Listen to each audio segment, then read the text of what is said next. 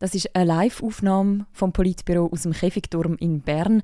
Die Inlandredaktion von Tamedia hat dort am 5. Dezember diskutiert, was sie von den anstehenden Bundesratswahlen erwartet. Weil das eine Live-Aufnahme ist, ist auch die Audioqualität in dieser Folge ein bisschen verringert. Trotzdem viel Spaß beim Zuhören.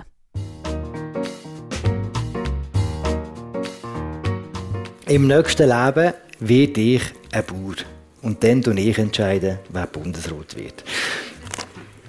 Der Beat Jans hat es mit einem Kratten Leckerli versucht. Der Jan Pult ist mit leeren Händen beim Hearing der Bauern auftaucht. Das ist nicht so gut angekommen, hat man nachher gehört. Wir reden heute im Politbüro über die Macht der Bauern, die eingebildete Macht und die tatsächliche. Und wir reden über Keimpläne. Ganz geheime Keimpläne, halbgeheime Keimpläne und nicht so geheime Keimpläne. Und alle anderen auch. Und zwar machen wir das live aus dem Käfigturm in Bern. Wir machen es per YouTube, ganz modern. Und dann auch bald noch äh, ganz normal auf unserem Apropos, äh, auf unserem Politbüro-Feed, Entschuldigung. Und wir machen es in Vollbesetzung. Heute diskutiert Raffaella Birrer, sie ist Chefredaktorin vom Tagesanzeiger. Jacqueline Büchi, sie ist Tagesleiterin und Inlandredaktorin. Der äh, Fabian Renz, er ist Meinungschef. Und der Markus Häfliger, er schafft im Bundeshaus. Heute zusammen. Hallo miteinander. miteinander.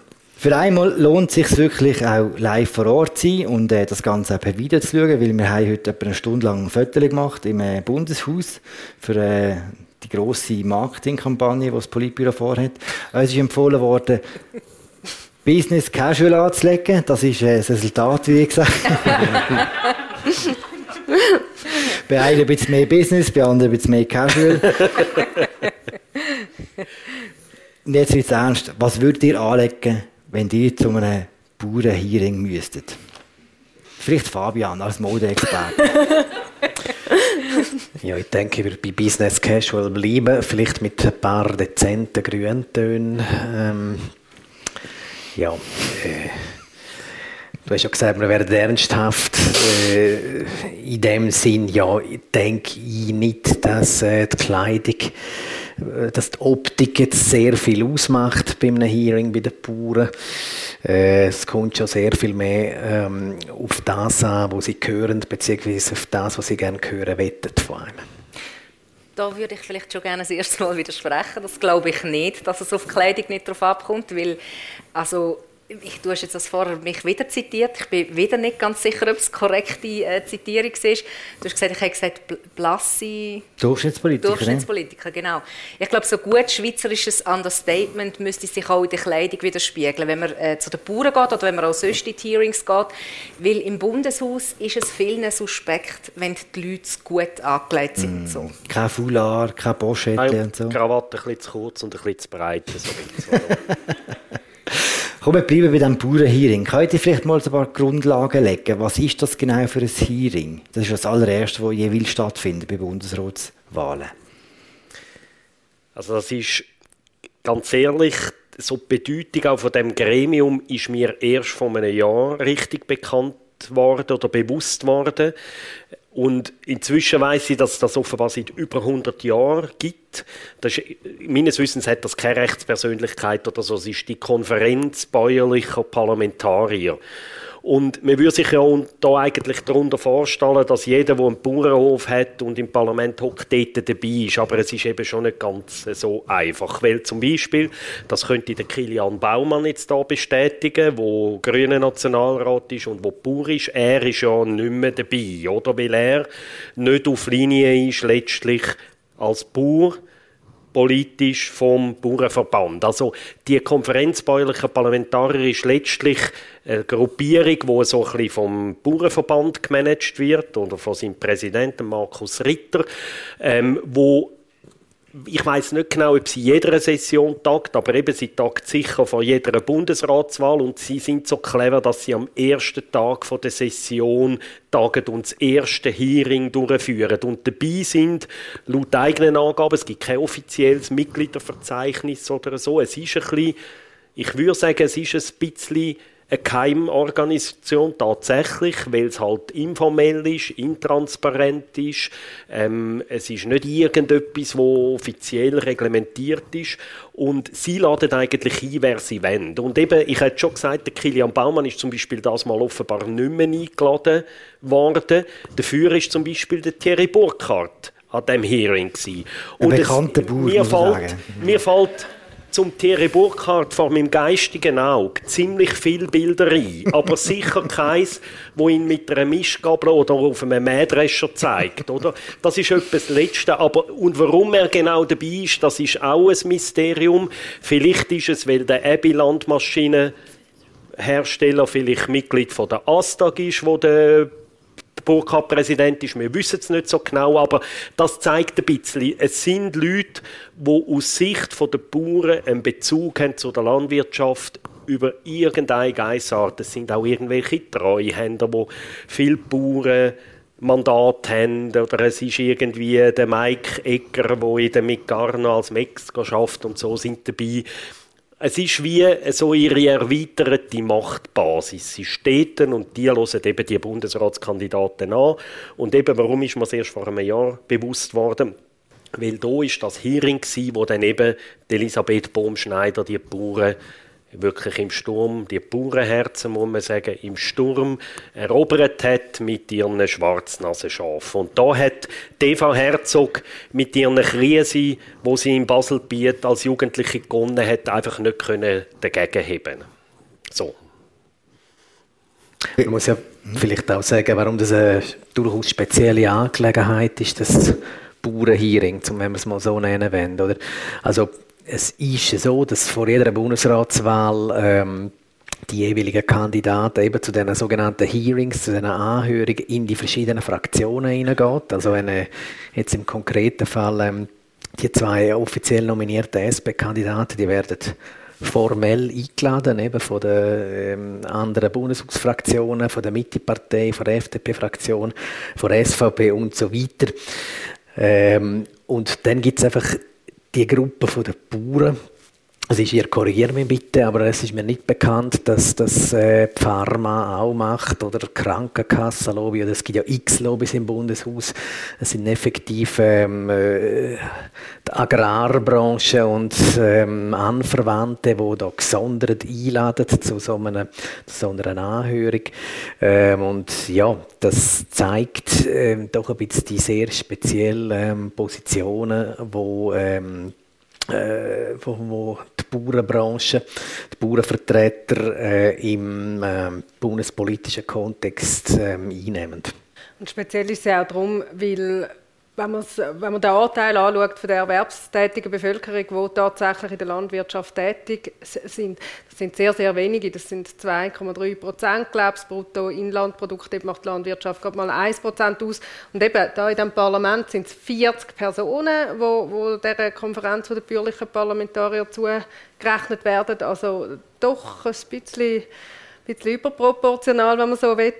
Und ich glaube, das, was Markus erwähnt hat, dass man letztes Jahr wirklich so einen Eindruck hat können machen oder ein bisschen gut gelandet hat, auch mit der Elisabeth Baumschneider, dass, ich glaube, da müssen wir nachher noch mal darüber reden, wie da die Kausalitäten genau sind, weil ich habe das Gefühl, es ist so ein bisschen selbstverstärkende Dynamik. Der Markus Ritter hat dann nachher gesagt, ah, die Elisabeth Baumschneider, die hat unsere Herzen berührt.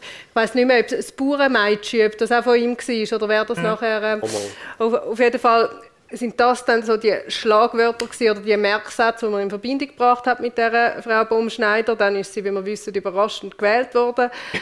Und seither kann der Markus Ritter, der schon vorher ein mächtiger Mann war in diesem Parlament, ähm, kann sich wirklich so schmücken mit dem Label vom, vom Königsmacher. Und wir schreiben das immer gern, eins ums andere Mal. Er erzählt eins ums andere Mal nach, wie er die Königin gemacht hat. Und das führt dann dazu, dass gestern eben zwei, die beiden Bundesratskandidaten da gestanden sind, nicht gerade irgendwie im Edelweiss-Hemli, wenn du vielleicht in der ersten Frage auf das abzielt hast.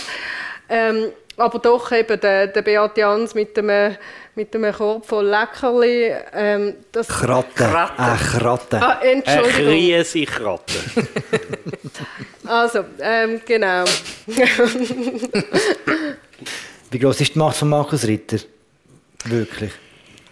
Ähm, der Markus Ritter ist einer der mächtigsten Parlamentarier. Er ist auch in seinem Kanton St. Gallen, äh, wo er herkommt, sehr ein mächtiger Politiker. Ich finde ihn eine sehr faszinierende Persönlichkeit. Das ist eine hohe Kunst, äh, so häufig Mehrheiten zu schaffen für Anliegen, wo man am Anfang denkt, ja, das kommt nie durch. Das ist einfach wirklich so im Interesse von einem äh, spezifischen Bereich, also von der Agrar-Landwirtschaftslobby und trotzdem gelingt ihm das immer wieder. Darum, eben, der Markus hat es gesagt, er hat wie so ein bisschen, oder du hast es vorher auch gesagt, Jacqueline, er hat wie so ein bisschen ähm, die Legende geschaffen letztes Jahr. Und jetzt ist er versteht es halt auch sehr gut, dass in der Politik der Ton angeben manchmal schon recht viel ausmachen kann. Und so ist es auch jetzt wieder. Alle haben darauf gewartet, was sagt der Markus Ritter über die Kandidaten. Und dass er jetzt sagt, ähm, was ich im Fall nicht so überraschend finde, aber dass er jetzt sagt, der Beat Jans ist uns, das sind beide sehr schwierig, sehr Herzbrot für uns, aber der Beat Jans ist uns doch noch ein bisschen näher. Das nennt viele im Bundeshaus sehr ernst, weil sein Wort wirklich Gewicht hat.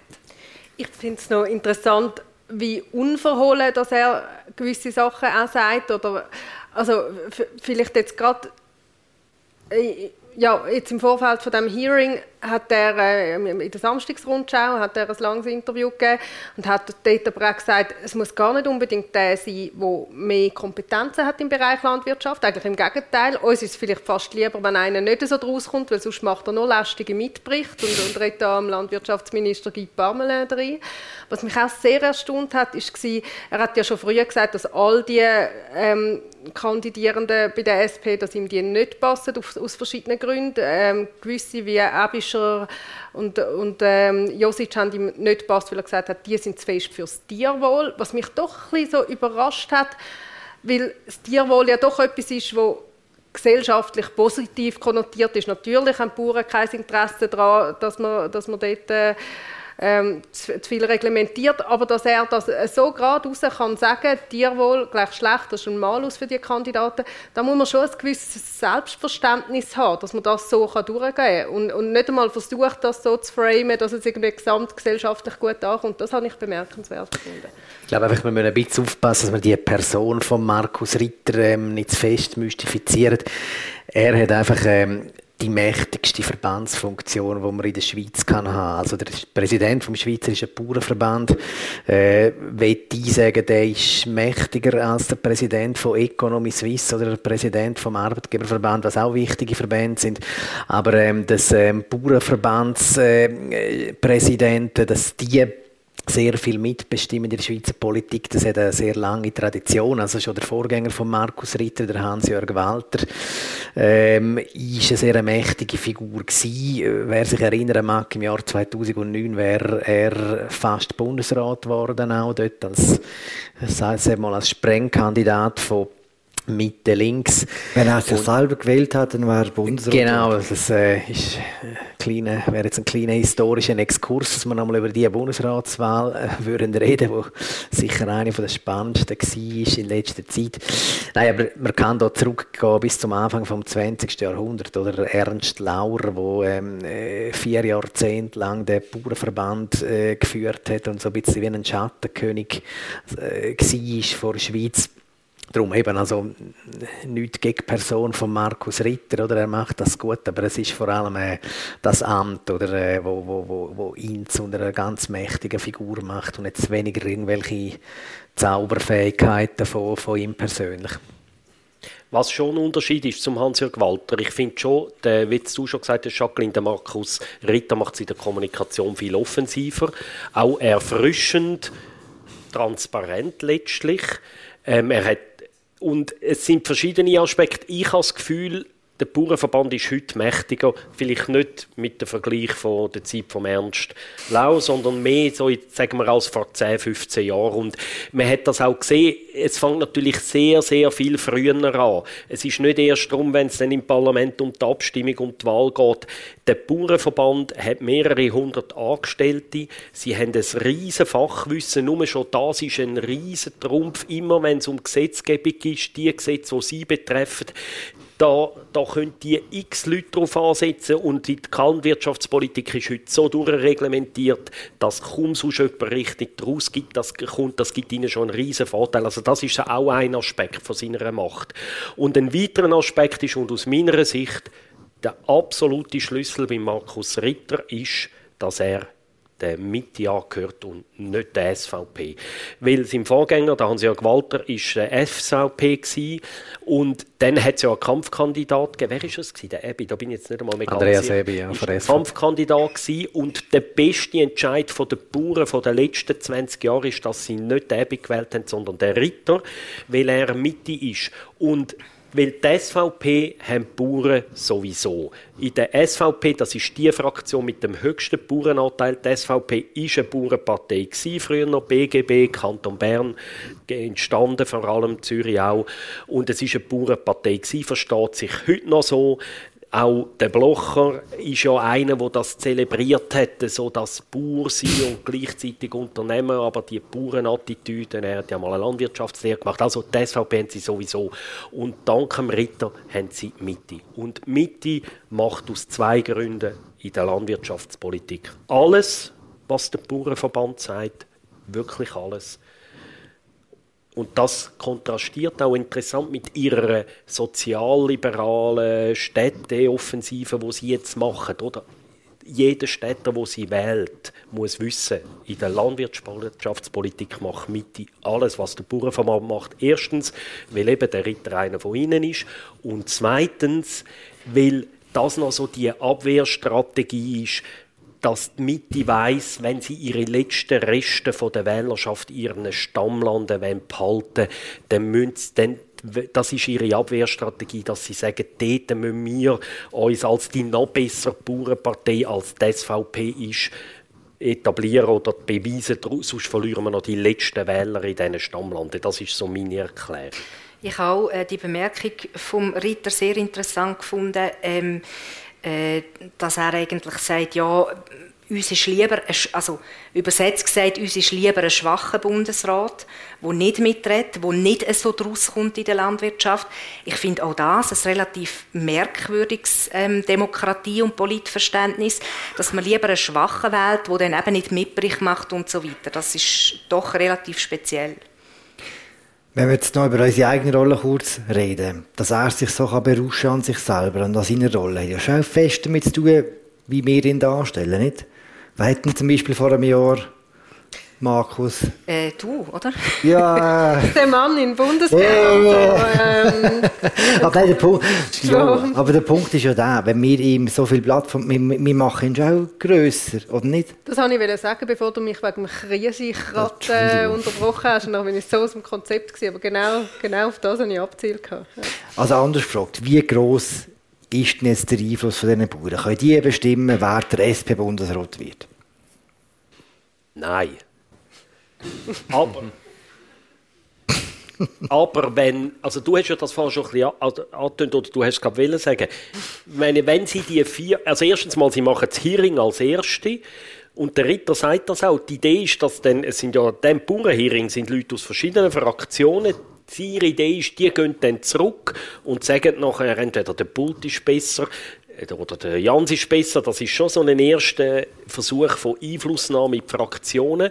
Und schon wenn am Schluss die 40 wirklich Block wählen, der eine, aus irgendeinem Grund, weil irgend in diesem Hearing etwas passiert ist, dann können sie so eine Wahl natürlich entscheiden. So 40 Stimmen sind viel, das ist ein Sechstel vom Ganzen, das ist grösser als mehrere Fraktionen, oder? Also das ist schon ein entscheidender Stimmenblock. Aber natürlich die 40, also das ist auch eine Überzeichnung, wenn man das Gefühl hat, dass der Ritter der, der, der Schattenkönig von der Schweiz ist. Natürlich ist es nicht, aber sie sind gut organisiert, sie sind kommunikativ, den vielen anderen Lobbys um Welten überlegen, wirklich um Welten und, und das, das macht ihre Macht aus und, und sie verlieren ab und zu auch, oder? Aber im Moment haben sie noch einen Vorteil, dass die ganze Ernährungslage im Zuge von der, von der Ukraine, wir haben jetzt vorher schon ein bisschen gespöttelt, ja, die sind nicht mehr wichtig, was BIP angeht und so, Aber ich meine, Fakt ist natürlich schon, die Bauern produzieren äh, Nahrungsmittel, das ist eine wichtige Wirtschaftsbranche, auch wenn sie in Franken und Rappen nicht mehr so wichtig sind.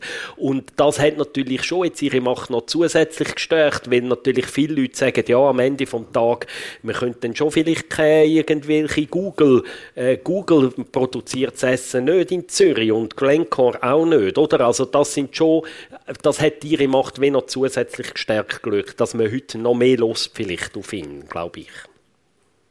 So viel zu den Bauern. Ich würde sagen, wir reden über keinen Plan. Wenn man heute?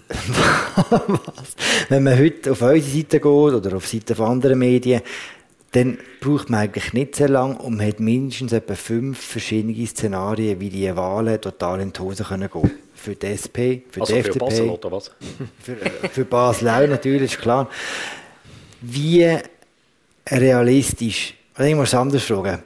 Heute Mittag hat es ein Plan geheissen, der Gerhard Pfister wird mit über 50-prozentiger Sicherheit neuer Bundesrat. Wir fangen ganz konkret an. Stimmt das? Es ist noch bemerkenswert, was für eine genaue Prozentangabe in dieser Prognose war. Die, über 50 Prozent? Ja, nein, und dann sogar noch eine Stimmenanzahl ist auch noch angegeben, ähm, wie viele Stimmen das er wird erhalten, alles hergeleitet. Äh, und das ist eben ein Gameplan, der da bekannt wurde. Die Definition von Gameplan ist ja, dass es Game bleibt. Insofern äh, glaube ich nicht, dass das so wird vonstatten gehen. Ähm, es ist ein interessantes Gedankenspiel gewesen. und ich glaube einfach, es geht jetzt wirklich, muss man auch wieder selbstkritisch über die Medien sagen, es geht jetzt sehr stark einfach auch darum, zum Spannung erzeugen. Alle sind irgendwie ganz hibbelig auf nächsten Mittwoch und wollen unbedingt, dass da etwas Spezielles passiert. Aber ich glaube nicht, dass es viel mit der Realität zu tun hat. Es du, musst jetzt nur so, alle, du musst nur nicht alle Luft rauslassen. Jetzt sollen wir zuerst einmal keinen Plan reden. du hast gefragt, wie realistisch das ist. Das ist der Keimplan, das wissen vielleicht noch nicht Ja, es ist äh, vom Nebelspalter, von Markus Somm, genau, wo ähm, äh, Keimplan skizziert, dass äh, der Ignazio Gassis würde abgewählt werden äh, und nachher dann der Gerhard Pfister, Mittepräsident, an seiner Stelle durch einen sehr ausgeklügelten Plan am Schluss müsste vorstehen und sagen, okay, ich opfere mich, ich, ich nehme die Wahl an. Eben, ich, also es ist kein Zufall, dass der Name Gerhard Pfister jetzt so äh, auftaucht. Er ist äh, auch ebenfalls, wir haben es vorher von wichtigen Strategen im Bundeshaus, er ist sehr, sehr ein wichtiger Strateg, sehr ein geschickter Strateg auch.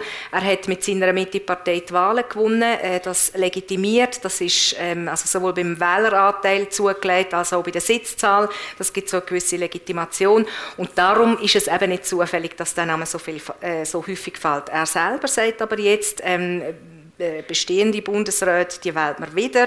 Äh, wir tun hier nicht irgendwie Abwahlen organisieren, aber eben auch das würde ja sowieso nicht in den Medien erzählt werden, wenn es denn wirklich so wäre. Wie realistisch ist ein Szenario, das nicht heisst, dass es alles normal läuft? Das ist jetzt ein ja, das ist eine komplizierte eine Frage. Von einig genau. Laufen, okay, ich Raphael hat mich wirklich ein bisschen erschlagen, das war alles eine super Antwort, gewesen, aber wie gesagt, das tut mir ein bisschen den Gesprächsfluss. Sorry. Ist es realistisch, dass irgendetwas passiert, wo man nicht voraussieht heute, dass es eben keine normale Wahl wird? Etwas wie der Pfister, etwas anderes. Also gleich noch, also, ja. beim Pfister, ich meine, es ist schon nicht ein Zufall, dass man um ihn um Gedankenspiele macht, weil Pfister seine Partei hätte mit der Linken eine Mehrheit.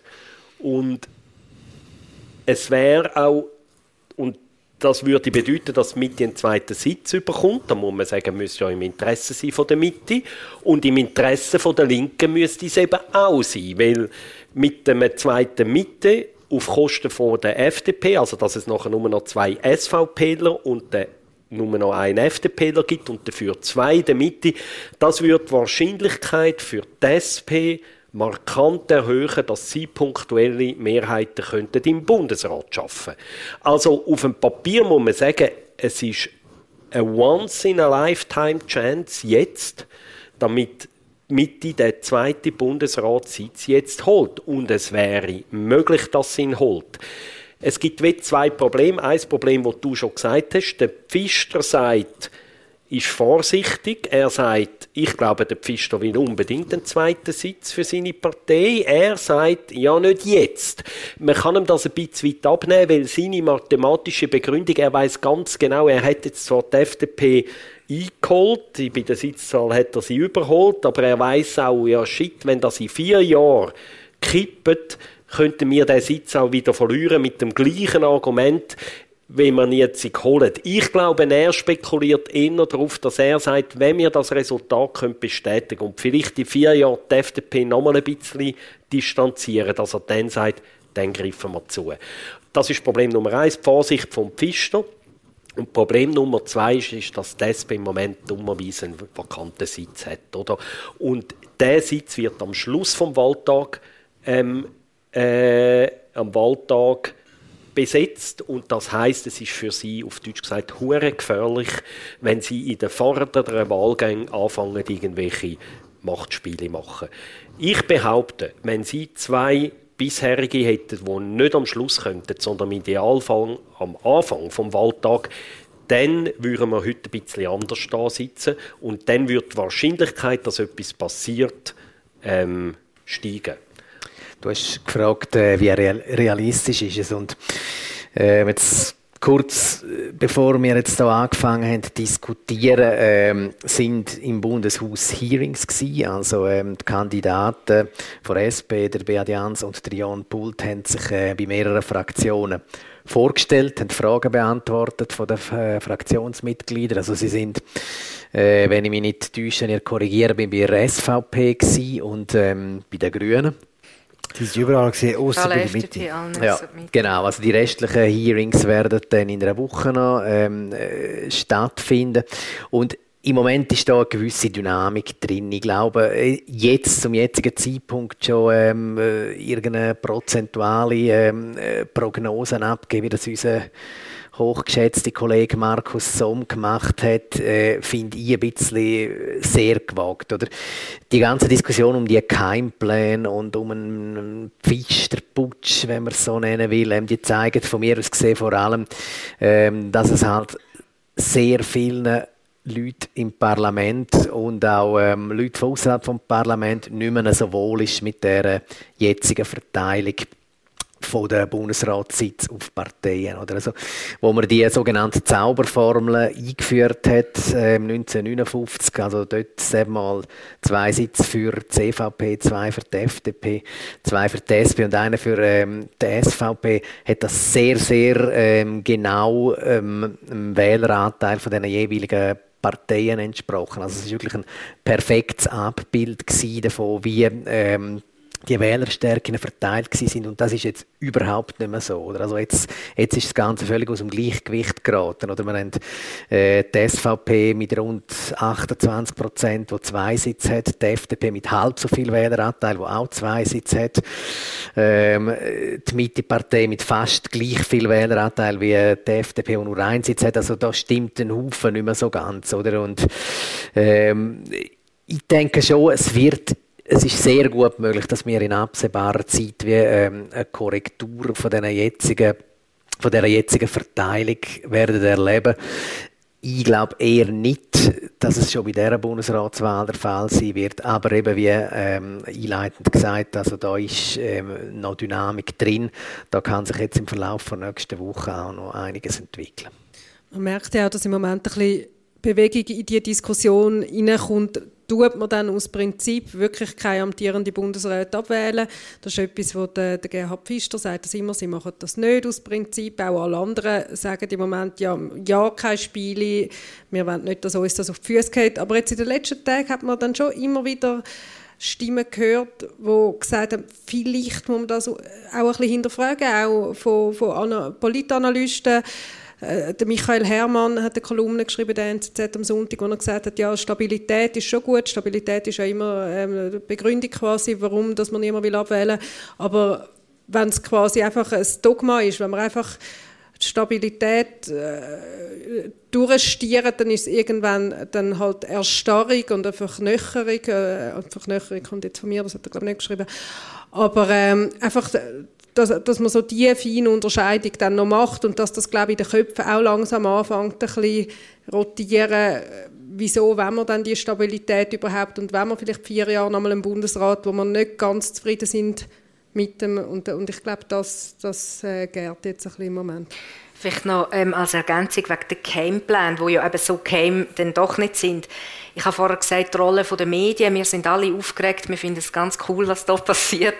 Aber es ist ja auch immer eine Frage vom Absender. Also warum portiert jemand einen angeblichen Gameplan. Ähm, jetzt im Fall von Markus Somm, wo du vorher gesagt hast, ähm, ist ja klar, er würde nicht wollen, dass der FDP-Sitz zu der Mitte geht und wenn man einen sogenannten Gameplan publik macht, dann ist er nicht mehr Game und dann wird es so nicht mehr vonstatten gehen. Ich könnte mir vorstellen, das steckt als Gedanke auch noch dahinter. Das hat er ja quasi deklariert. Also der Schluss von dem Text war, ein Keimplan ist nur dann ein Keimplan, wenn er bis, oder, oder ein realistischer, wenn er bis vor drei Stunden, glaube vor der Wahl kein bleibt und tada, das ist er jetzt nicht mehr. Also, okay, fertig lesen hilft. genau, habe ich ausnahmsweise mal gemacht.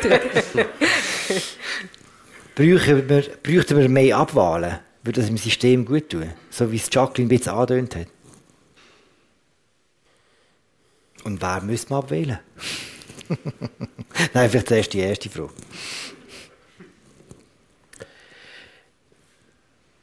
Ich finde die ganze Abwahldiskussion schon recht interessant. Vor 20 Jahren war 2003 und da ist Ruth Messler abgewählt worden.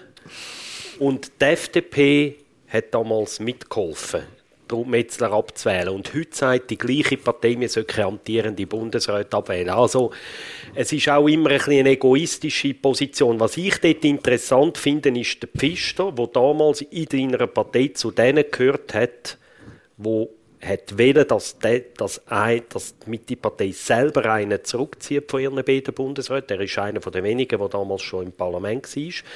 Er hat das hier wählen und er ist heute jetzt der, der sagt, man sollte nicht abwählen und er begründet es recht interessant. Er begründet, begründet es damit, hat er in einem Interview bei uns gesagt, dass das ein Trauma war für seine Partei und auch, dass das System jahrelang erschüttert habe und so, die Abwahl und nachher vier Jahre später dann die Abwahl vom Blocher. Und ich höre das Argument, ich verstehe es ein Blitz und gleichzeitig finde ich es eigentlich ein unglaubliches Argument. Ich meine, das persönliche Seelenheil von diesen sieben Bundesräten dass sie können so lange in dem Amt bleiben, wie sie einfach wollen. Und ja, niemand in einer Abwahl rechnen, ist es so wichtig, dass man alles andere muss hinter zurückstellen, weil sonst passiert ein riesen Trauma und das System wird erschüttert. Ich meine, das ist das Hauptargument, wo jetzt ein bisschen weniger theatralisch da eine Leute von verschiedenen Parteien sagen und ich höre das Argument schon, ich kann es Mühe nachvollziehen und gleichzeitig finde ich es eigentlich schon ziemlich bizarr, wenn, wenn ich ehrlich bin. Also ich weiß nicht, wie ihr das Ich kann es nachvollziehen, weil so der Krieg, den es zwischen den Parteien gegeben hat, nachher, ich, ich brauche jetzt extra so ein martialisches Wort, der Krieg, der, ist, der hat zu so einer hohen Dysfunktionalität geführt, das ist, es hat sich auch sachpolitisch ausgewirkt, das ist einfach nicht mehr ein gutes politisches Klima gewesen, über viele Jahre hinweg. Und ich bin schon auch der Ansicht, ohne Not, und da ist es ja im, im Prinzip ohne Not, wenn äh, ein Bundesrat nicht zurücktritt, sollte man das nicht äh, forcieren, dass man, dass man da die Instabilität reinbringt. Also ich meine, heutzutage bleibt kein Bundesrat mehr irgendwie 30 Jahre im Amt, sodass das sehr absehbar ist, dass es den nächsten Wechsel also. wird geben. Ich, ich finde auch, du hast vorher gesagt, es ist für mich jetzt once in a lifetime. Das glaube ich auch nicht, weil also eben, es, wir haben es gesehen, jetzt allein in den letzten Jahren, wie viel Wechsel das in dem Gremium gegeben hat. Die nächste Gelegenheit wird schon bald wieder kommen.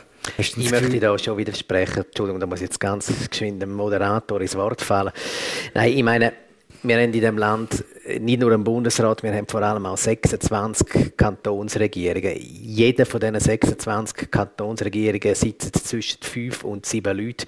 Die müssen alle alle vier Jahre mit ihrer Abwahl rechnen. Also äh, die haben eben das Luxus-Package äh, da nicht, wo wir unseren Bundesräten äh, und Bundesrätinnen gönnen. Also die haben nicht so quasi äh, ja, es ist ein bisschen wie am Supreme Court, am obersten Gerichtshof in den USA, oder? Also faktisch ist es schon fast eine Wahl auf Lebenszeit. Man kann sich wirklich selber aussuchen, wenn man zurücktreten möchte. Nein, das ist jetzt ein bisschen polemisch gesagt. Es ist klar, es gibt dann so nach zwölf Jahren spätestens gibt es dann so einen starken informellen Druck auch von den eigenen Leuten. So, jetzt ist langsam gut, jetzt kannst du dann langsam gehen, oder? Aber ähm, Abwahl in dem Sinn müssen sie wirklich nicht fürchten. Ähm, es sind ganz, ganz wenige Ausnahmen. Die eine hast du erwähnt, äh, 2003 Trupp Metzler, äh, vier Jahre später hat es dann Christoph Blocher getroffen. Das sind sehr, sehr speziell gelagerte Fälle gewesen, aber faktisch haben sie äh, eine Amtsgarantie. Das hat sonst kein Exekutivmitglied in dem Land. Äh, und mich überzeugen die Stabilitätsargumente nicht wirklich. Ich glaube, ähm, um zu deiner Ausgangsfrage äh, zurückzukommen, brauchen wir mehr Abwahlen? Ja, wir brauchen nicht a priori mehr abwahlen, aber so die Wiederwahlgarantie, die wir heute haben, die ist aus verschiedenen Gründen ähm, äh, äh, finde ich die nicht also äh, das Ende der Fahnenstange. Also da müsste man sich schon mittelfristig einmal überlegen, wie bringt man ein bisschen mehr Dynamik, ein bisschen mehr Wettbewerb ähm, in das Regierungssystem hinein. Ich habe es interessant von Raffaella gesagt, dass vor 20 Jahren so eine Phase der Dysfunktionalität, Dysfunktionalität gekommen ist. Hast du das Gefühl, heute funktioniert die Regierung so viel toller? Ähm, Nein, also eben, es gibt sachpolitisch sicher sehr viele Fragen, wo, wo die Regierung blockiert ist, aber ich habe vor allem von der Situation zwischen den Parteien geredet. Und im Moment, glaube ich, ist es sogar oder wäre die Situation nachher noch komplexer, weil es so viele Parteien gibt, die ähnliche Wähleranteile haben, sodass man aber eben, man kann sagen oder man kann dafür plädieren, dass das nachher wirklich so wird sein, sodass man nachher sehr viel Abwahlen, nicht Wiederwahlen, ähm, Neuwahlen hätte, dass das äh, rechte Dynamik positiv formuliert würde reinbringen. Negative Instabilität. Die umgekehrte Logik von dem Ganzen ist, dass Parteien selber auch eine wahnsinnige Macht haben, zu sagen, wie die Regierung aussieht. Ist es richtig, dass es Parteien sind, die quasi so, äh, eigene, so eine grosse Autonomie haben, zu sagen, die zwei wählen und wenn ihr nicht die zwei wählt, habt ihr ein Problem? Das ist eine Debatte, die jetzt stark geführt wird, weil ganz viele Leute in diesem Land der Meinung sind, dass eigentlich der Daniel Josic namentlich besser geeignet gewesen wäre als die beiden, die jetzt auf dem offiziellen SP-Ticket stehen. Der Christoph Blocher zum Beispiel hat ja in seinem Telebuch Blocher auch gerade suggeriert, ähm, dass, dass die Bürgerlichen sich das vielleicht schon sollten überlegen, ob sie echt sollen verlangen, dass da noch ein dritter ähm, Kandidat präsentiert wird. Und ich finde ganz abseits jetzt von dem konkreten Fall ist es recht schwierig, ähm, also wenn man sich überlegt, was muss denn das Ziel sein? Wir wollen fähige Bundesräte, wir wollen, dass alle grossen Parteien eingebunden sind in die Regierung. Und dann muss man sich schon fragen, wie kommt man zu diesem Ziel? Und ich glaube, mit dem aktuellen System, das wir haben, ähm, seit der Blockerabwahl, dass eigentlich die Parteien Tickets, zwei Tickets, drei Tickets präsentieren und dann wird auf diesen Tickets gewählt. Das hat Vorteile. Ähm, es ist aber dann schon so, dass die Parteien wahnsinnig viel Verantwortung haben, wer sie da portieren. Und wenn man das System hat, dann müssen einfach Parteien sehr gut schauen, wer nehmen wir auf das Ticket, ist, ist quasi die Vorselektion. Was, was, was müssen die Kandidierenden für Fähigkeiten mitbringen? Können die das Amt Bundesrat? Das muss in den Parteien passieren. ich glaube, oft passiert aber wenn es nicht passiert, dann, dann wird es schwierig. Und dann kommt die Debatte in Gang, die jetzt im Gang ist. Und ich sage nicht, dass es in dem Fall so ist, dass der Dritte fähiger ist. Es ist ja interessant, dass jetzt ausgerechnet of all people der Blocher sagt, man sollte außerhalb vom Ticket wählen, weil es ist ja in der Geschichte, es sind ja x Bundesräte wild gewählt worden, also ich erinnere, es passiert immer in den Jahren eigentlich und darum bin ich eben in Sachen kein Plan. Es gibt eben auch eine metaphysische Komponente bei dieser Bundesratswahl. Die muss ich jetzt gleich noch sagen, oder? Historisch gesehen 1973, drei, ja? drei Vakanzen drei offizielle Kandidaten von FDP, CVP, SP. Kennen wir gewählt. Gewählt werden Hürlimann, der Richard und der Chevalat. 1983. Drei. Offizielle Kandidatin Lilian Uchtenhagen, gewählt wird Otto Stich. 1993. 3. Offizielle Kandidatin Christiane Brunner, gewählt wird der Francis Matte zuerst und dann nachher ähm, der Gertrud Dreifuss. Und dort hat es angefangen, dass die SP als erste Partei gesagt hat, das akzeptieren wir nicht mehr. Und sie haben so viel Druck auf den Matte gemacht, dass er das Amt nicht antreten hat. Das ist der erste grosse, erfolgreiche Versuch gewesen, also es hat möglicherweise, er ist historisch noch ein bisschen besser, wahrscheinlich jetzt früher auch schon solche gegeben, 19. Jahrhundert, aber in der Neuzeit, wo der amtierende Bund, und nachher kommt die SVP, 2007, also drei, wieder ein Dreierjahr, Metzler abgewählt. Es ist immer in den drei Jahren wird heikel, oder? Und jetzt 23. Darum sage ich, der Keimplan von der Keimplan kommt dann vielleicht eben gleich noch. Aber gut, Klammern. Nein, was ich will sagen, die SVP war ja dann die gewesen, wo die, die Parteidisziplin 2007, nachdem der Blocher abgewählt wurde, ist sogar in die Statuten eingeschrieben hat. Und heute steht in den SVP-Statuten, der SVP-Kandidat, der im Bundesrat gewählt wird, ohne dass er nominiert worden ist, wird ausgeschlossen aus der Partei. Und dass jetzt die Partei kommt, der Blocher, und sagt, man sollte sich nicht als Ticket halten, ist schon eine Ironie der Geschichte, oder? Und ich persönlich, zum auf deine Ausgangsfrage zurückkommen, ich finde es nicht so richtig eigentlich, dass die Wahlmöglichkeiten vom Parlament so stark, das Parlament sich so stark einschränkt, weil man kann eigentlich im jetzigen System einfach hoffen, dass die Parteien schlaue Leute nominieren und wenn sie es nicht machen, dann muss man sie gleich wählen. Also ich finde es schon ein bisschen grenzwertig, um deine Frage zu beantworten. Fabian Raffaele. Interessant ist ja, dass der Blocher jetzt sagt, ja, das ist also die, das ist ja alles sehr informell. Da können sich irgendwie zwei Drittel von der Fraktion, glaube und zwei Drittel vom Parteileitungsausschuss können sich für den Verbleib in der Partei aussprechen und dann ist alles kein Problem. Nachdem es äh, vorher sehr lang unter Absingen wüster Lieder ein sehr grosses Problem war. Also das ist wirklich sehr interessant, der Sinneswandel. Die Frage ist halt wäre es besser, wenn man die Tickets nicht hat, dann hat man die Auswahl aus allen Parlamentariern, theoretisch auch noch aus äh, Leuten, die nicht im Parlament sitzen, Regierungsräte und so weiter. Und dort kann ich mir halt dann schon auch vorstellen, dass gewisse Fraktionen ein Interesse daran haben, an einer anderen Partei dann eins reinzubrennen und genauso einen, einen Kandidat zu wählen, der dann vielleicht nicht auf Parteilinie ist und vielleicht nicht mal besonders fähig, weil wenn eine Partei einen starken Bundesrat, eine starke Bundesrätin hat, dann ist das ein Aushängeschild. Möglicherweise wirkt sich das positiv auf, äh, auf das Wahlresultat dann irgendwann aus. Also auch dort bin ich jetzt nicht ganz sicher, ob das dann eine Garantie dafür ist, dass, dass der Fähigste oder die Fähigste gewählt wird. Also ich finde die Frage wirklich nicht so einfach. Ähm ich sehe es ähm, insgesamt sehr wie der Markus, äh, wird dem beipflichten.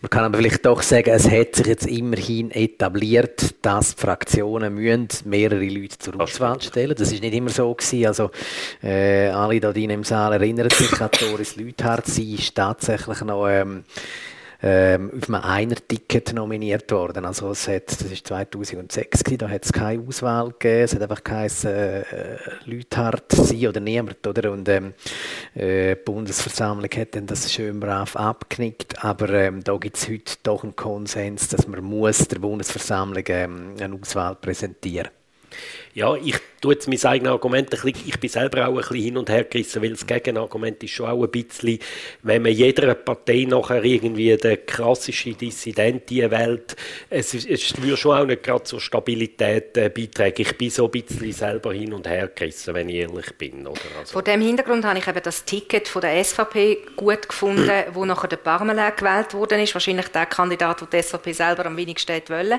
Aber jetzt war ja der Thomas Eschi drauf, zum Beispiel der Norman Gob Hobby. Und äh, das ist eine echte Auswahl gewesen, also vom ganzen Spektrum äh, zu Handen vom Parlament. Und ja, nachher ist es für die SVP äh, quasi hinten raus, dass, dass dann der Kandidat gewählt worden ist, der für sie am wenigsten äh, die Herdlinie vertritt. Aber das ist eine faire Auswahl gewesen. Und jetzt kann man schon sagen, eben wegen der Kritik äh, an der SP am Zweier-Ticket, zwei recht ähnlich gelagerte Kandidaten hat also ein Dreier-Ticket mit einer noch etwas anders ähm, äh, politisierenden Person durchaus gut tun. Ich würde viel Geld dafür wetten, dass der Thomas Aschi nicht zum letzten Mal auf einem Bundesratssieger war. Aber das ist äh, ein Thema. Das ist ein Keimplan. Das ist ein guter Keimplan. Ah, oh, schlau. Ich würde gerne abrunden. Wir haben jetzt sehr lange über Keimplan geschwätzt, über die Macht der Bauern. Wir haben nicht über das SP-Ticket geschwätzt, über Jans und Pult. So richtig. Ich würde gerne was ich immer toll gefunden habe von so richtig guten Bundeshaus-Redaktorinnen und Redaktoren ist, dass sie können wie vorrechnen aus den einzelnen Fraktionen, wer wie viele Stimmen bekommt. und zwar nicht eben quasi aus der Ferne, sondern aus dem Bundeshaus selber. Und wenn man das heute macht, kann man glaube schon ein bisschen voraussagen, wer könnte in einer Woche, also morgen in einer Woche am Schluss gewinnen. Das würde ich jetzt nicht machen, weil ich bin auch schon in einer Runde gewesen, wo dann meine Gesprächspartner äh, sehr genau, also auf die Stimme genau das verrechnet haben und nachher gesagt haben, ah, mit ein paar Fluchwörtern, das hätte ich gescheiter nicht gemacht, weil das äh, ist nachher ja dann sowieso nicht so. Wir haben ja gerade vor einem Jahr gesehen, was in der, auf der Zielgerade noch passiert ist. Also es kann sich alles noch ändern. Klar, es ist in einer Woche, das ist nicht mehr so lange Zeit, aber ich würde mich da jetzt noch nicht festlegen mit, mit äh, genauen Stimmenzahlen. So, mal eine Zwischenbilanz vielleicht. Also vielleicht ergänzend, was man kann sagen, ich habe es ja vorher schon mal angesprochen, äh, wegen Beat Jans, der ist ja jetzt bei den Bauern besser angekommen, ein Indiz. Und das hat mich aber nicht so erstaunt, habe ich auch vorher schon gesagt, weil er ist sicher von seinem Politstil her, von seiner politischen Herkunft her und so weiter, ist er sicher der pragmatischer. Der John Pult hat sehr klare programmatische Vorstellungen, ist ja auch ein bisschen Vordenker von der Partei, einer von den Vordenker, so dass er sich jetzt von den Bauern auch weniger kompromissbereit gezeigt hat. Und er hat sich zum Beispiel nicht bei Markus Ritter entschuldigt für die Kampagne. Das ist auch nicht so gut angekommen. Aber das ist sicher eine Eigenschaft, die in den Hearings potenziell Beat Jans dürfte helfen, wenn er sich auch gegenüber anderen Fraktionen kompromissbereiter zeigt. Aber zum Beispiel das Scherz erklären, Jan Pult ist Verwaltungsrat bei einer PR-Agentur und die hat äh, böse Werbung gemacht gegen Markus Ritter und seine Bauern und das ist nicht, auch das ist nicht so gut angekommen. Und eben, der, der Markus Ritter hätte eine Entschuldigung erwartet für das. Ja, also wenn, man will, wenn man will Bundesrat werden, muss man sich einmal bei Markus Ritter entschuldigen. Jacqueline, Fabian, Markus, wogen ihr mehr? Ja, ich würde vielleicht insofern mehr wagen, also ich mache keine Stimmenauszählung oder so, aber ich glaube, was man schon äh, jetzt mal so als Prognose ganz vorsichtig darf sagen, ist, dass der Jan Pult wahrscheinlich innerhalb ähm, von seiner Fraktion mehr Stimmen macht als der Beat Jans. Vielleicht auch nur schon darum, weil er ähm, äh, halt die Leute in der Fraktion besser kennt. Der Beat Jans ist ja ähm, seit 2020 nicht mehr Bundesparlamentarier, sondern Mitglied der äh, Basler Regierung. Ähm, es deutet aber so die Indizien deuten ein bisschen darauf hin, dass der Beat Jans bei den bürgerlichen Parteien mehr Stimmen macht als der Jan Pult. Ähm, bei den Bauern haben wir es jetzt eben gehört, oder? Ähm, da scheint der ähm, Pult etwas vorauszuhaben. Also, äh, auch wenn da ein bisschen geschnöde war von Seiten der Bauern über den Jans, aber dass der Jans mal eine bürgerliche Ausbildung gemacht hat, das denke ich, schadet ihm eben doch nicht, weil der sprichwörtlich Stahlgeruch hat er dann ein bisschen, äh, das hat ja auch der Elisabeth Bohm-Schneider einiges genützt im letzten Jahr. Ähm, ich denke, der Beat Jans geht mit einem leichten Vorteil ähm, gegenüber dem Jan Pult ähm, in das Rennen. Und jetzt äh, kann mir Philipp Lauser vielleicht gerade darauf hinweisen, dass ich äh, vor zwei Wochen... Wo du uns erzählt hast, wo du beim Aufstehen als erstes an Bundesratskandidaten denkst, hast du äh. gesagt, der Jon Pulze gleicht im Vorteil. Genau, ähm, nein, ich habe das ein bisschen... Äh, ich, ich, denke, dass es... es die sind relativ nah beieinander, oder so summa summarum. Aber inzwischen äh, habe ich meine Meinung von damals ein bisschen revidiert und es sieht für mich eher ein bisschen danach aus, äh, dass der Beat Jans das Rennen machen könnte. Wobei eben, also Keimplan, ob man es jetzt Keim nennen will oder nicht, es ist schon noch eine gewisse unberechenbare Dynamik in dem Ganzen drin. Ich denke, der Daniel Josic wird in dieser Wahl ein paar Stimmen machen. Es dürfte einige Bürgerliche, einige Bürgerliche geben, die in der ersten Wahlgang ihn auf den Zettel schreiben. Wie sich denn das auswirkt, ob das allenfalls so eine ähm, ja, ob das Dynamik in der nachfolgenden Wahlgänge könnte in einer Art und Weise beeinflussen, wenn wir es jetzt noch nicht können wissen, das äh, wird man dann sehen. Ich würde auch auf Vorteil Jans tippen, und zwar auf, aus zwei Gründen. Das eine ist vielleicht ein bisschen, wenn man das Profil anschaut beim, beim Pult, wird jetzt schon sehr stark die Juso-Vergangenheit ja thematisiert. Und das ist gar nicht so sehr, wenn man so die beiden Smart Spiders nebeneinander leitet, dann sind die nicht so verschieden. Aber ich glaube, so das Label, das macht halt schon etwas.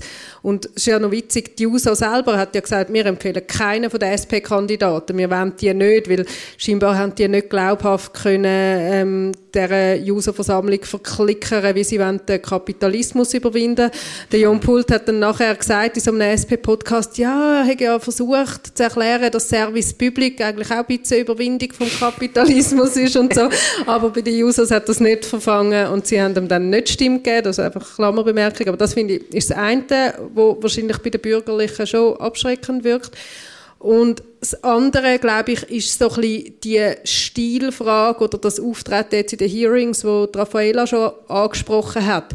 Eben, es ist einfach ein Unterschied, ob ein Beat Jans mit, ich sage das Wort nicht nochmal, mit ähm, einem Gefäß voll ähm, Leckerli kommt oder, ähm, und, und er hat sich, glaube dort, so wie man es nachher können lesen und gehört hat, auch wirklich so, so ein bisschen, äh, natürlich hat er gesagt, ich stehe für eine ökologische Landwirtschaft ein, aber ich sehe, als Bundesrat muss ich für all da sein und ich höre euch gut zu und so.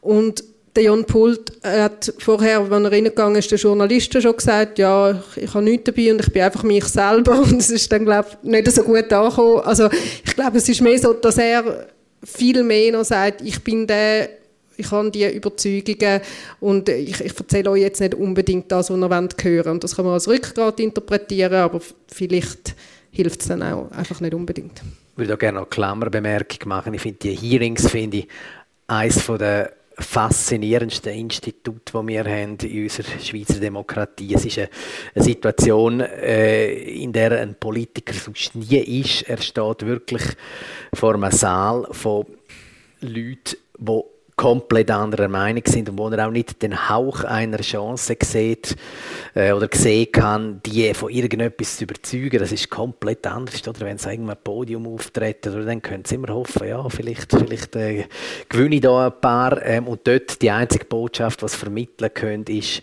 schauend so schlimm bin ich gar nicht, so gefährlich bin ich gar nicht.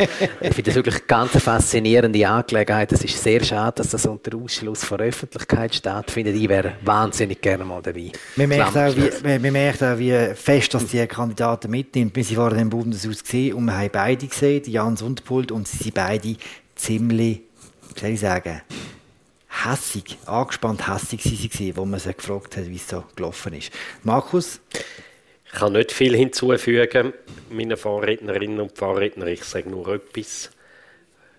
Heute, genau vor einem Jahr, am gleichen Moment, haben wir alle gesagt, Eva Herzog wird Bundesrätin, das sage ich. Außer der Christoph Lenz, muss man sagen. Und das Zweite ich ist, wo ich, und das Zweite ist, das Zweite ist, wo ich sage, es ist wieder ein Jahr mit dem 3. Genau. Ich, das, äh, Kein Plan gibt, wonach Eva Herzog jetzt noch soll genau. Bundesrätin werden soll. Einfach so als Klammern. Ich sage am ganz Schluss etwas. 128 Stimmen. Gewählt ist Beate Jans. Fragen aus dem Publikum, sehr gern.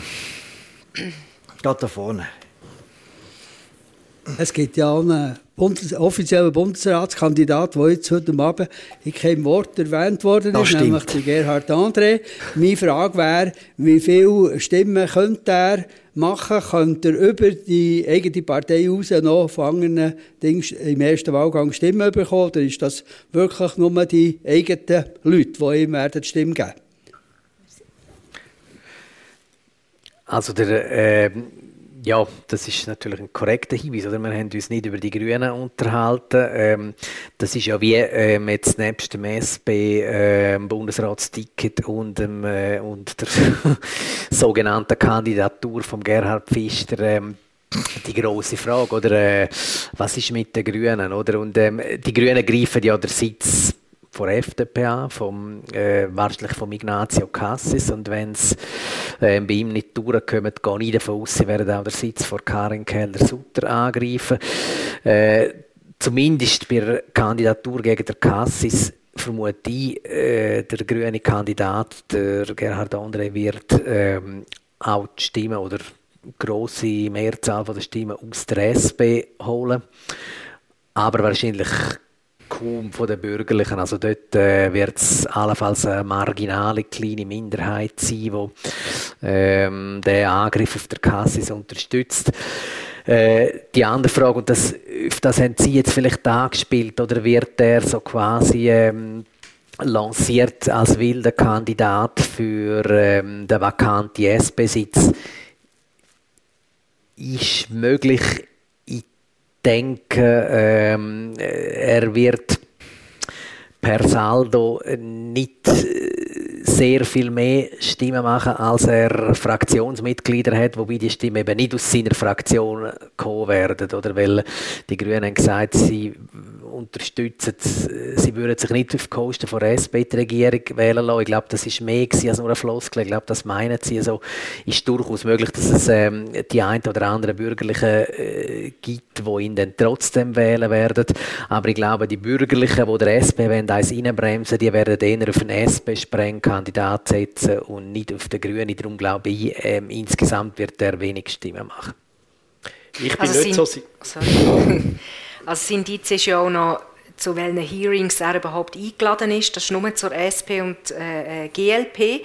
Und bei der GLP ist vielleicht auch noch interessant zu erwähnen, damals, wo die Regularitz kandidiert hat, hat es nachher auch äh, ein wüstes Zerwürfnis zwischen Grünen und GLP, weil die Grünen erwartet hätten, dass äh, das GLP ihre Kandidatin wählt, was dann aufgrund von der Stimmenzahlen man gemerkt hat, eben nicht der Fall war. So.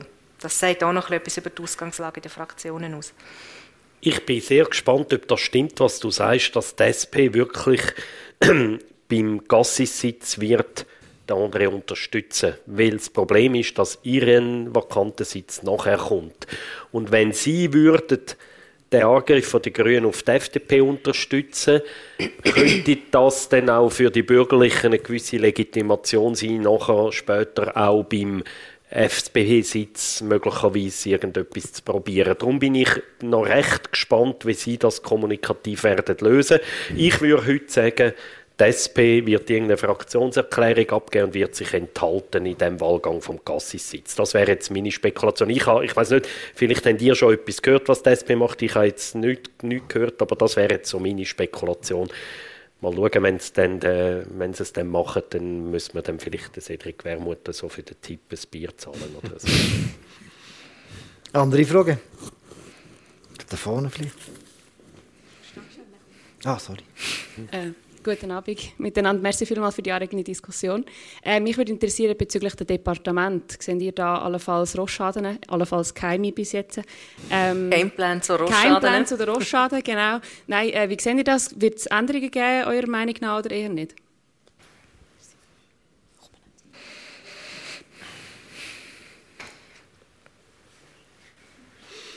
Ich sehe nie... Ich, Alle gleichzeitig. Ich sehe ehrlich gesagt nie einen grossen äh, Grund für jemanden, dass müsste wechseln oder würde wechseln. Der Gassis vielleicht? Eben, also das ist ja etwas, was schon vor einem Jahr zur Debatte gestanden ist und der Gassis als ehemaliger Kantonsarzt hat sich im EDI ja noch gut gemacht. Das hat er aber nicht wollen. Er hat sich dazu entschieden, um eher unglücklich im EDA zu bleiben. Und jetzt ist halt die Frage, ja, ist, ist die Ausgangslage ein Jahr später anders? Ich würde sagen, eher nicht. Interessant ist auch die Viola Amherd, die sich auch vor einem Jahr dagegen entschieden hat, um das BD sogenannte B-Departement, VBS, äh, zu verlassen. Sie wechseln ganz sicher nicht mehr, oder? Eben. Darum würde ich sagen, es bleibt vieles gleich. So, um nicht zu sagen alles. Mhm. Entschuldigung. Ja, ihr habt, ähm, danke vielmals für die spannende Diskussion. Ihr habt äh, nicht über das geredet, was nach, nach der Besetzung von dem SP-Sitz noch passiert, nämlich der sogenannte 8. Bundesrat. Äh, scheint mir extrem langweilig das Jahr, aber auffallend ist ja irgendwie, dass die SVP zwei oder drei Kandidaten aufgestellt hat und dann noch GLP und dann noch einen Parteilosen. Da würde mich eure Einschätzung noch interessieren.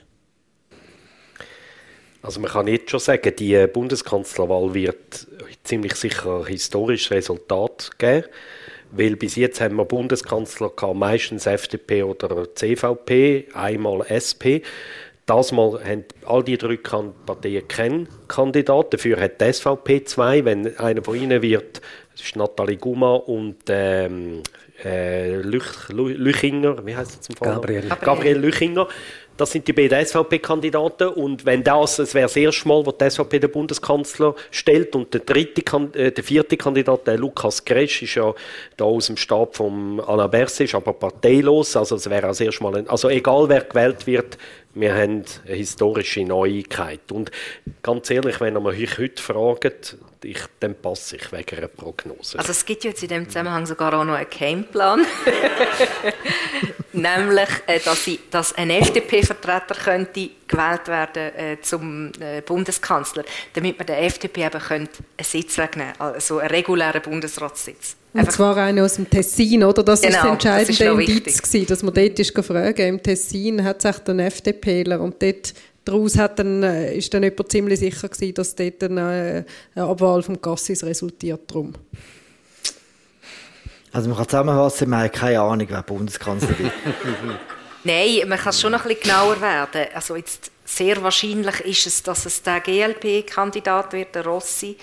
Ähm, die SVP ist einfach jetzt all in gegangen mit, mit zwei Kandidaturen, weil sie findet, sie sei jetzt schon so viel Mal antreten, man hat das nie ernst genommen, den Anspruch. Also jetzt rein von der Tatsache her, dass sie die stärkste Partei ist, ist es schon nicht so ungerechtfertigt, dass sie die Kandidaturen stellt. Gibt es weitere Fragen? Ah, ganz hinten. Ähm, wenn all die politischen Überlegungen nicht wären und auch nicht der Fraktionszwang gelten würde, wer wäre der ideale Bundesratskandidat? Oh, das ist eine ganz grosse Frage. Du. Wo jetzt im Parlament sitzt, oder wie? Oder egal? egal. Es hängt natürlich ein bisschen davon ab, wie man ähm, Voraussetzungen definiert, oder? Und äh, ich würde es jetzt mal, aber das ist jetzt eine sehr äh, persönliche Wertung, oder? Aber Sie haben ja in dem Sinne auch nach einer persönlichen Beurteilung gefragt und äh, ich finde schon, Exekutiverfahrung mal in einem grossen Kanton ähm, regiert zu haben, ähm, finde ich persönlich relativ wichtig. Also ähm, ich staune ein bisschen, dass sich jetzt das ein Jan Paul zutraut, oder jetzt äh, nicht einmal ein 400 Einwohnerdorf äh, Gemeindepräsident gewesen aber ja, sich das tut. Ja, man weiß es nicht, oder vielleicht macht er das, wird er das sehr gut machen, oder? Aber ähm, äh, grundsätzlich, ja, wenn man äh, definieren will, was sind eigentlich Qualifikationen, die nötigen Qualifikationen, die so ein Anwärter oder eine Anwärterin muss mitbringen, würde ich sagen, Regierungserfahrung ist eine wichtige Qualifikation. Vernetzung im äh, Bundeshaus äh, ist eine wichtige ähm, äh, Qualifikation. Das heißt, idealerweise ist es also ähm, eine Person, die beides schon gemacht hat, also die sowohl im Parlament war, wie auch in einer äh, Kantonsregierung. Und dann kommen dann die ganzen weiteren Eigenschaften dazu, also sonstige politische ähm, Erfahrung, äh, Fähigkeit, sich in ein Kollegialgremium zu integrieren, trotzdem eine gewisse Führungsstärke. Oder es ist auch nicht gut, wenn sich dann äh, eine Amtsinhaberin oder ein Amtsinhaber äh, einfach vom Departement umkommandieren lässt. Ja, und da kann man jetzt so ein bisschen anzählen, Böllenschälen machen, oder? Wer bleibt denn noch übrig? Ähm, äh, ich weiß jetzt nicht, ob wir da nicht mehr nennen wollen, aber ähm, jetzt bei der SP konkret, äh, wäre Steffi Alemann gewesen, der die Qualifikation erfüllt hätte. Beat Jans erfüllt sie auch. Ja, ob es der ideal, den idealen Kandidaten oder die ideale Kandidatin gibt, kann man vielleicht gerne nicht so genau sagen, weil ähm, die Leute entwickeln sich dann im Amt manchmal auch ein bisschen anders, als man das am Anfang erwartet hätte. Da gibt es auch Beispiele dafür. Ja, und also ich bin ein bisschen das mit der Regierungserfahrung. Ich finde, das ist ein bisschen überbewertet, weil es kann jemand ein schlechter Regierungsrat sein ähm, und dann wählt man halt noch im Bundesrat. Es ist auch ganz schwierig, ganz ehrlich, auch für uns Bundeshausjournalisten, ist es schon recht schwierig zu herausfinden, wie gut ist der Jansitz in dieser Baselstädter Regierung wirklich oder wie gut ist Steffi Alemann in dieser Berner Regierung wirklich. Das ist für uns auch recht schwierig zu beurteilen und ich weise einfach darauf hin, Alain Berset ist nie in einer Regierung gewesen. Man kann einiges über ihn sagen, aber ich glaube, er hat immer zu den überdurchschnittlichen Bundesräten gehört in den letzten 20 Jahren. Und dann hat es diverse Leute, wenn du jetzt den Jon Pult, jetzt, ich möchte jetzt nicht der Fürsprecher von Jon Pult sein, aber sorry, der Guy Parmelin, Ignacio Cassis und der Rösti, der Rösti hat immerhin noch die Gemeinde Uetendorf geführt. Das ist doch ähm, rechte, rechte Maschine, die Gemeinde Uetendorf, oder? Aber sonst muss man schon sagen, die haben, vor allem Pamela und Gassis, haben nicht ein Mühe mehr Führungserfahrung gehabt. Nicht man, man merkt es Findest du besonders starke Bundesräte? Nein. das war jetzt ein guter. Ja, nein, ich sage einfach, ich sage, nein, ich sage einfach, der Fakt, dass jemand mal irgendwie durch irgendeine Laune von der Natur und von der Politik in einer Regierung mal irgendwo gehockt ist, ist per se noch kein Qualitätsmerkmal aus meiner Sicht. Es ist eine Qualifikation, nicht ein Qualitätsmerkmal, aber mit uns es ist ein Teil von einer Qualifikation. Ich habe das letzte Mal im Politbüro, wo wir das äh, dritte waren, schon gesagt beim Rösti, weil es dort schon gefallen ist, er hat auch die grösste Partei in der Schweiz geführt. Und ich finde, man könnte als zusätzliches Kriterium oder vielleicht genauso das gewichtenes Kriterium wie die Exekutiverfahrung auch Führungserfahrung in der Privatwirtschaft einbringen. Ich finde, das wird auch ähm, ja, der Verwaltung eigentlich noch gut ja, tun, so ein einen frischen Wind, äh, aus, wo, wo so ein in der Privatwirtschaft, wo teilweise recht andere äh, Kriterien Aber welcher von der Bundesräte von den letzten 20 Jahren hat das gehabt, außer der Christoph Blocher? Eben. Johann Schneider-Ammann. Ja, Johann Schneider-Ammann. Auch ein Knaller gewesen, kann man sagen. ich finde, wenn es der Johann Schneider-Ammann ich finde, ein Kriterium, das man ein bisschen unbewertet ist, äh, dass man ein bisschen muss Lust haben oder? Lust haben, irgendwie äh, am Gestalten und in die Regierung zu gehen und mit den Leuten zu reden und mit den Medien zu reden, mit den, keine Ahnung, also, und das haben nicht wirklich alle Mitglieder, die jetzt im Bundesrat sind, haben diese Lust ganz offen. Sind auch noch ein paar Ideen nicht schlecht. So. also wir werden sehr basic. Gibt's andere ja, aber das ist nicht äh, so selbstverständlich immer, ganz ehrlich. Also.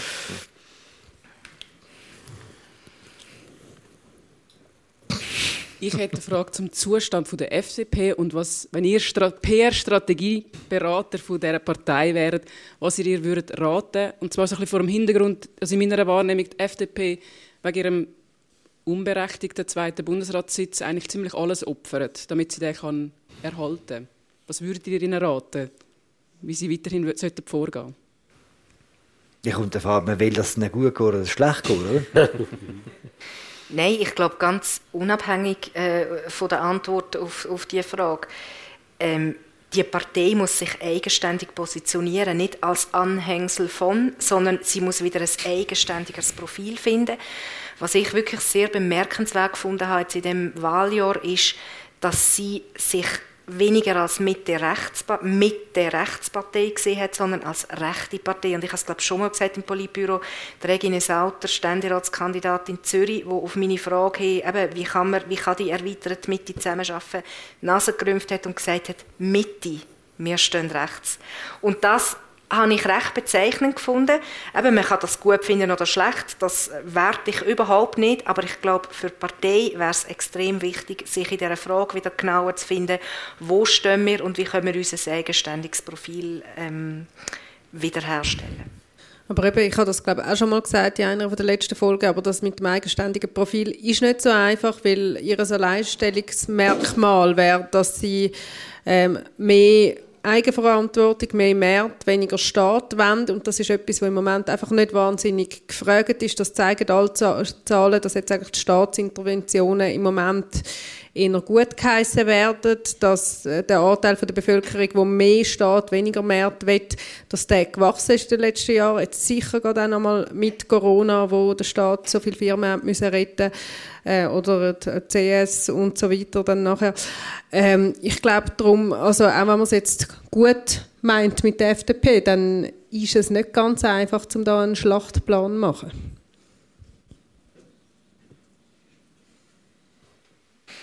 Vielleicht orientieren Sie sich jetzt auch Richtung Bauern mit dem Thierry Burkhardt in der äh, Vereinigten Bauernversammlung.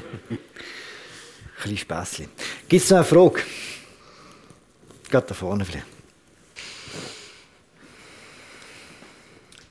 Besten Dank für die Beantwortung der Frage und Diskussion. Ähm, ihr habt es auch schon angesprochen, die Unzufriedenheit. Oder? Jetzt liest man ja, die FDP ist eigentlich übervertreten, die Mitte ist untervertreten, die Grünen sind eher auch so ein bisschen auf dem, ähm, ja, nicht wirklich auf Erfolg aus. Und ich frage mich, oder, jetzt, jetzt hat auch der, ähm, der äh, Mitte-Präsident gesagt, ja, es wählt man nicht ab. Wann wählt man denn ab? Ich meine, ist es ein Dreierjahr? Wann haben das Gefühl? Wann ist denn die Zeit gekommen, wo man das wirklich macht? Weil in vier Jahren hat es wieder anders ausgesehen. Also für mich ist die große Frage, der Ignazio Cassis ist eigentlich jetzt zum Bleiben verdammt für vier Jahre, oder? Und ich bin nicht ganz sicher, wenn, wenn er, ob er wirklich noch hat, vier Jahre machen das, also ich weiß es nicht, aber er ist glaube über 60 jetzt. Ich hätte mir gut können vorstellen, dass der Ignazio Cassis auf seinem blümleten Sofa, wenn er dort einfach so geträumt hat, irgendwann denkt hat, in zwei, drei Jahren tritt ich vielleicht zurück, in der Hoffnung noch, dass er vorher die Lösung mit der EU anbringt. Wenn er das geschafft hat, würde man mit einem sehr großen Erfolg abtreten, muss man sagen, oder? Ob er es schafft, ich wage da heute keine Prognose. Und das kann er jetzt eigentlich nicht machen, weil wenn er jetzt geht, in zwei, drei Jahren, dann werden wir die Diskussionen, die wir jetzt haben, viel virulenter haben. Vielleicht ist es dann nicht mehr der Gerhard Pfister, sondern Martin Candinas ist auch kein Plan oder so. Aber dann werden wir die Diskussion u und ab diskutieren. Und dann ist die Chance real, dass das Parlament mit der Links sagt, die Chance packen wir. Jetzt, wenn er vier Jahre bleibt, dann kann die FDP hoffen, dass sie dann wieder vielleicht ein bisschen hinter Mitte zurücklassen. Und das Problem ist ja heute, vorher hat jemand gesagt, sie glaube ja, die Mitte ist untervertreten, äh, die FDP ist übervertreten. Das stimmt ja schon nicht ganz. Faktisch sind die beiden Parteien jetzt wirklich gleich, oder? Und es ist, zwei Sitze für die Mitte sind ebenso schwierig mathematisch rechtfertigen wie zwei Sitze für die FDP. Also es ist ja sehr schwierig. Also es muss wie die nächste, um die Frage wirklich ein bisschen gültiger können beantworten muss, wie die, da müssen die nächsten Wahlen eigentlich Klarheit schaffen. Aber wenn der Gassis während der Legislatur, Legislatur geht, dann glaube ich, ist die Chance doch recht groß, mindestens 50 Prozent, dass der FDP. Aber das ist ja genau der Frust, wenn man sagt, man muss die nächste Wahl, Wahl abwarten und dann kommt es wieder in einem Prozent, ja. äh, Mikroprozent in Nein, die aber darum glaube ich... passiert ja nie etwas. Ich glaube, es passiert darum eben dann, wenn es eine Vakanz gibt. Und auch eben der Gassis, ich habe es gesagt, ich meine, er ist vor der Kellersutter gewählt worden, er ist älter als sie, er ist über 60, er wird nicht mehr acht Jahre Bundesrat bleiben, aber vier Jahre vielleicht. Und wenn er vorher geht, und ich erinnere daran, es kann auch sein, dass einer nicht mehr kann, gesundheitlich und so, also es ist einfach offen. Ich halte es nicht für ausgeschlossen, dass wir in den, vor den nächsten Wahlen eine neue Zusammensetzung vom Bundesrat haben. Ich halte es wirklich nicht für ausgeschlossen. Wir wissen wirklich nicht. Wahnsinnig glücklich ist der Herr Gassis in dem Amt nicht. Das behaupte ich da. Ja. Noch eine Frage und dann gehen wir zum Apero. Gibt es noch zwei? Wir haben noch zwei. Man hat ja sehr viel Unzufriedenheit gehört mit dem aktuellen System, sei es Lobbyismus, strategische Überlegungen von, Parteien oder dass Leute nicht zwingend abgewählt werden. Sollte man nicht mal grundsätzlich eine Diskussion darüber führen, ob das System passt? Konkret sollte man nicht eine Volkswahl vom Bundesrat ins Auge fassen, analog zu den Exekutivämtern auf Kantonsebene. Dort funktioniert es auch relativ gut. 2013. Das war ja so in einem Dreierjahr. 2000, 2013 haben wir nämlich über die Volkswahl vom Bundesrat. Es, es passiert immer in den drei Jahren passiert etwas mit der Bundesratswahl. Da haben wir das letzte Mal abgelehnt, aber das war mehr für die Geschichte.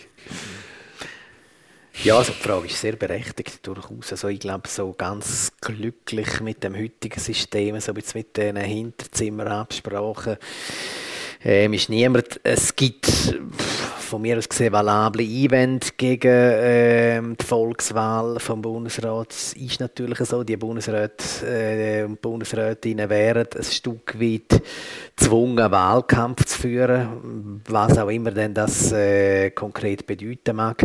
Äh, ganz persönlich halte ich die Ängste für ein bisschen übertrieben, eben, weil äh, die Regierungsräte und Regierungsrätinnen, die sind auch äh, gezwungen, ähm, sich der Wiederwahl zu stellen und ich finde, unsere Kantonsregierungen funktionieren nicht schlechter als der Bundesrat, sie funktionieren eher besser, aber ähm, es gibt schon ähm, in einer Volkswahl vom Bundesrat gibt es relativ viel Fallstrick, oder? Also es gibt relativ viele Probleme, die man müsste lösen. Wie stellen wir sicher, dass ähm, äh, die verschiedenen Landesteile ähm, in angemessener äh, Stärke auch weiterhin vertreten sind. Ähm, Im Bundesrat, das steht in der Verfassung drin, oder, dass ähm, äh, die Landesteile angemessen vertreten sein müssen. Das wäre bei einer Volkswahl nicht ganz einfach. Es gibt noch andere Probleme eben mit der äh, Geschlechter, ausgewogenen Geschlechterpräsenz. Ähm, Würde ja besser warten vielleicht. Vielleicht würde es sogar besser werden. Ja. Oder siebenmal Josic. Ja, ähm. Aber ähm, ich, ich weiss noch, es ist ein bisschen, wir haben eben 2013 in dem magischen Jahr haben wir redaktionsintern ja, natürlich auch über die Initiative diskutiert. Ich glaube, es mal der Einzige gewesen, wo, sie, wo für einen Systemwechsel gewesen wäre. Also, damit vielleicht äh, die, die damals schon dabei waren und dagegen waren, noch sagen, was gegen eine Volkswahl spricht. Seither heisst es auch Anarchorenz. Wir haben noch die letzte Frage. Ja, merci vielmals. Ähm, für wie wahrscheinlich haltet ihr es, dass eine potenzielle Sprengkandidatur sich noch würde als Rednerpult führen begeben und ähm, erklären, dass äh, er oder sie bei einer Wahl nicht würde annehmen? Oh. Ich hoffe schon, dass das passiert, ehrlich gesagt. also wenn die Josic das mal nicht führen geht, dann hat er auf zweimal hat es verpasst und dabei würde er eigentlich gerne vorne sein und etwas sagen, oder nicht? ja gut, jetzt fühlt er sich ja nicht mehr verpflichtet, zum müssen führen gehen. Nach dem Ergebnis. Kommt jemand führen, ja oder nein? Was hat das Gefühl? Und wer? Gute Frage. Also der Josic kann Stimmen machen, der Pfister kann Stimmen machen. Der Pfister hat ja, glaube ich, gesagt in eurem Interview, dass er würde führen, wenn ich es richtig im Kopf habe. Oder habe ich das falsch gelesen? Ich habe das Interview nicht geführt. weiss, Wo muss ich anschauen? Und offenbar auch nicht gelesen. ja, ist schon wieder...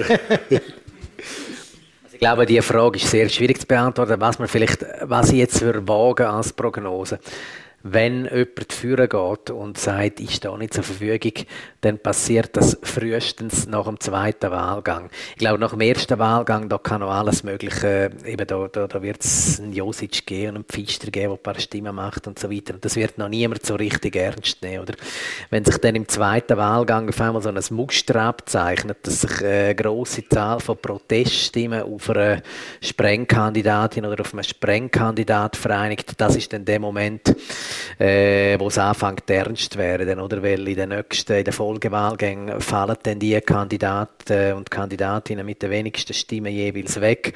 Und das wäre dann so wieder der Moment, wo wo dann jemand müsste äh, Farbe bekennen und ähm, sagen, dass er oder sie nicht zur Verfügung steht ähm, für, für eine Wahl. Und wenn die betreffende Person das nicht macht, ja, dann gibt es dann richtig Stimmung in den nachfolgenden Wahlgängen. Ja, das schon ein bisschen lustig, oder? In einer Woche findet sie statt, die Wahl. Äh, ich freue mich jetzt drauf. Ich hoffe, ihr auch. Ich danke euch ganz herzlich, euch hier drinnen, euch hier auf dem Podium fürs Mitreden. Das war es mit dieser Folge vom Politbüro. Ich habe geschwätzt mit Raffaella Birrer, mit Jacqueline Büchi, mit dem Fabian Renz und mit dem Markus Häfliger. Sie haben alle wunderbar ausgesehen. Ihr könnt jetzt auch auf YouTube nachschauen. Und bei uns ab morgen nachhören. Und jetzt gehen wir einen Stock runter, Apro nehmen. Danke vielmals. Tchau, an.